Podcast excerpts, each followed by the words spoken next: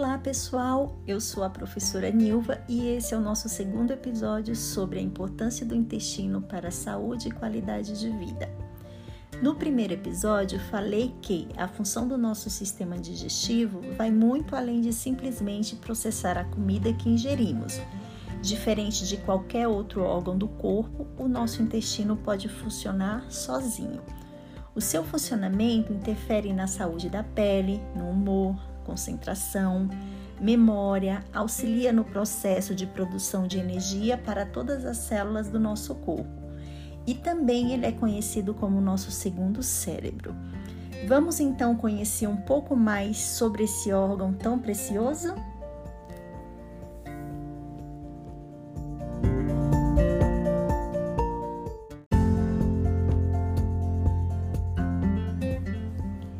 Na atualidade, várias áreas da saúde têm demonstrado crescente interesse no estudo da comunidade de microorganismos que habitam o nosso intestino.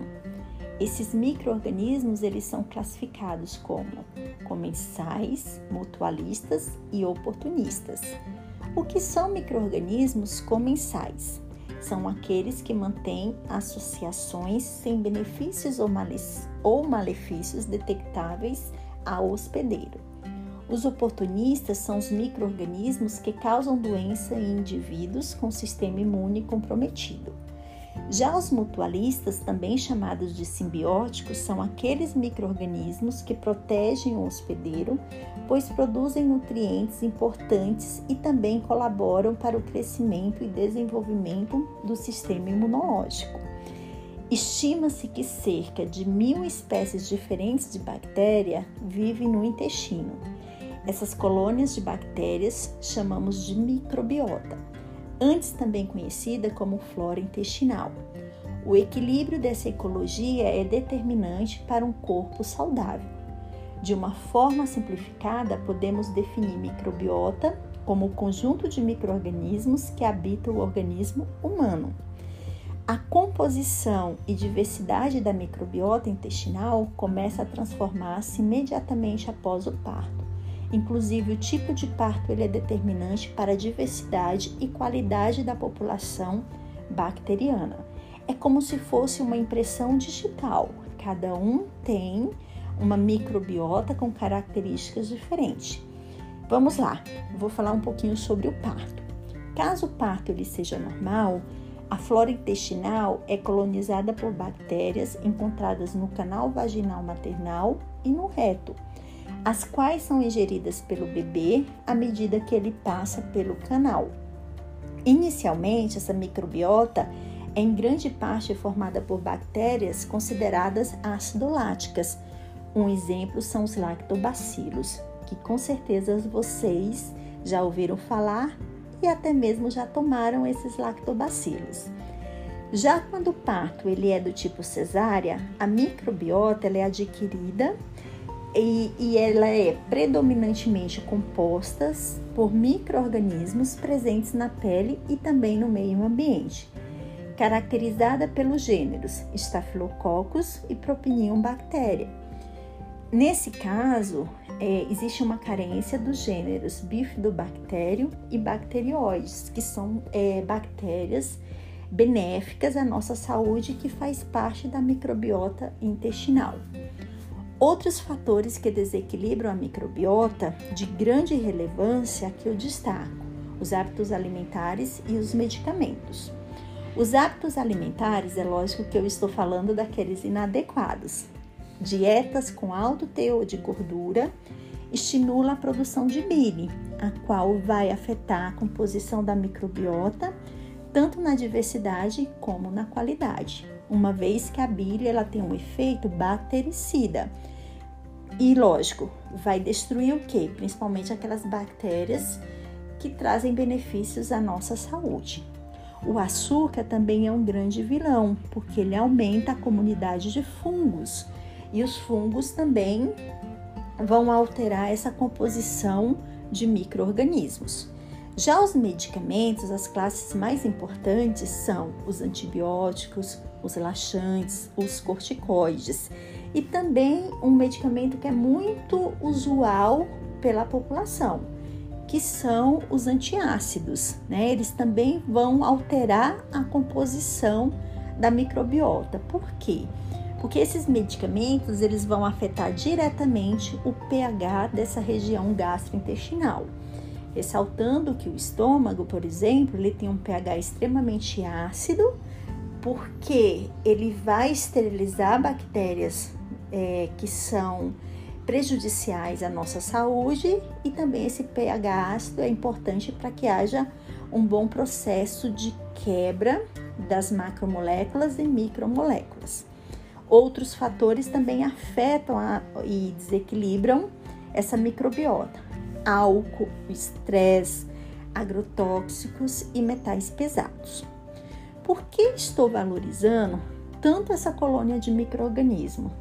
Porque é sabido que a microbiota possui um contributo importante para a saúde e bem-estar, na medida que promove o equilíbrio entre as respostas anti e pró-inflamatória.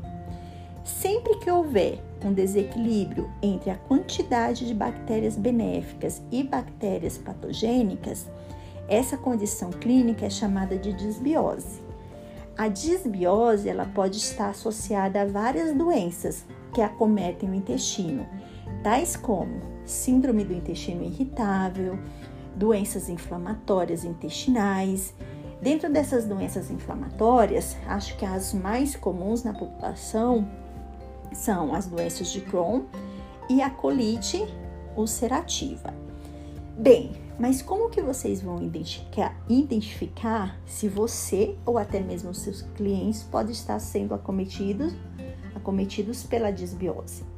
Entre os principais sintomas clínicos apresentados estão flatulência, náuseas e vômitos, cólicas, diarreias, constipação, edema. O cliente pode apresentar um abdômen distendido, azia, dor estomacal, enxaqueca, fadiga, dificuldade de concentração, é, dificuldade de, de memória. Então, esses elementos é, vocês têm que estarem atentos no momento da ficha de avaliação. Cruzar todas as informações, os sintomas relatados, o estilo de vida do cliente e se ele faz uso de algum tipo de medicação. Quanto mais informação, mais será possível vocês montarem essa hipótese diagnóstica. Lembrando que o diagnóstico ele é clínico e também pode ser confirmado de forma laboratorial através da cultura das bactérias fecais. É muito importante ressaltar que na maioria dos casos as mudanças na composição da microbiota intestinal ela é transitória causando sintomas temporários. No entanto, algumas pessoas a disbiose ela é duradoura ou permanente. O paciente pode desenvolver sintomas crônicos. Nós profissionais, esteticistas, massoterapeutas, nós não vamos tratar a disbiose em si. É, às vezes é necessário uma equipe médica formada por médicos, nutricionistas, e nós vamos ser é, coadjuvantes, mas muitas vezes somos nós que vamos é, identificar que esses, esses é, através da ficha de avaliação que algo não está correndo muito bem aí com a saúde do nosso cliente. Nós podemos encaminhar, acompanhar e com certeza nos próximos episódios isso vai ficar mais é claro para vocês qual é o nosso papel no tratamento dessas disfunções gastrointestinais. Fique ligado porque no nosso próximo episódio eu vou dar ênfase ao sistema imunológico, relacionando com o intestino delgado e também com a geração de energia para as células do nosso corpo, que está totalmente ligado ao intestino grosso. Vou fazer também uma associação com as disfunções estéticas corporais. Muito obrigada por estar aqui comigo e até breve.